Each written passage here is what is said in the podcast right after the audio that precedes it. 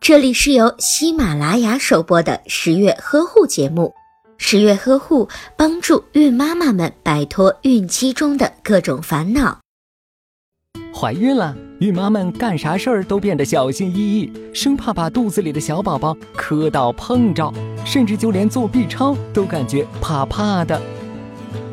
那么 B 超检查究竟会不会对胎宝宝产生什么影响和伤害呢？别急，十月君这就带领大家走进科学。大家都知道蝙蝠吧？它们具有敏锐的听觉定向、回声定位，可以通过喉咙发出超声波，然后再依据超声波的回应来辨别方向、探测目标。而 B 超就是利用这种原理。用仪器收集回声来了解物体内部结构，这可不是留言所说的电磁辐射和电离辐射。准妈妈在怀孕四十二天到五十四天时就可以进行第一次 B 超检查啦。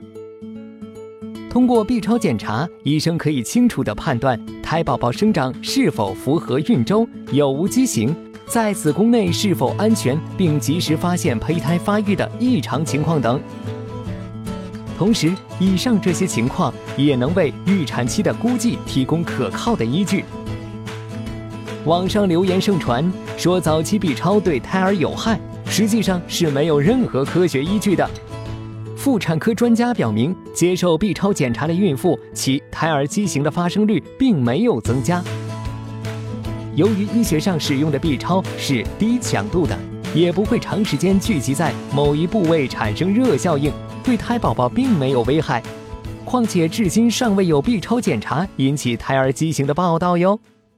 哎，原来 B 超安全无污染呢，那我可得多去几次。啊，放松放松，只要按时产检，医生会根据孕周安排做 B 超检查的哦，所以没有必要频繁去哦。一般情况下，整个孕期应进行至少五次的 B 超检查。第一次在孕六至八周，主要确定是否为宫内孕，有无胚芽和胎心，是否为多胎，排除宫外孕、葡萄胎等。第二次在十到十四周，检查 NT 和胎儿头臀径，进一步确定孕周。第三次在十八至二十四周，系统排查，排除胎儿形态、器官上异常。第四次在二十八至三十周。主要确定胎位，如果胎位不正的话，指导纠正胎位。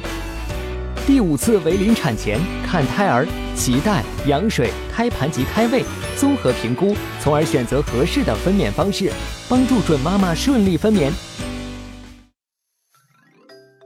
关爱宝宝和妈妈的健康，更多的护理和专业的知识尽在十月呵护的微信公众号。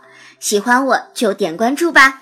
关注之后，点击右下角的孕期课堂，轻松掌握孕期产后的知识，让你变成宝宝百事通。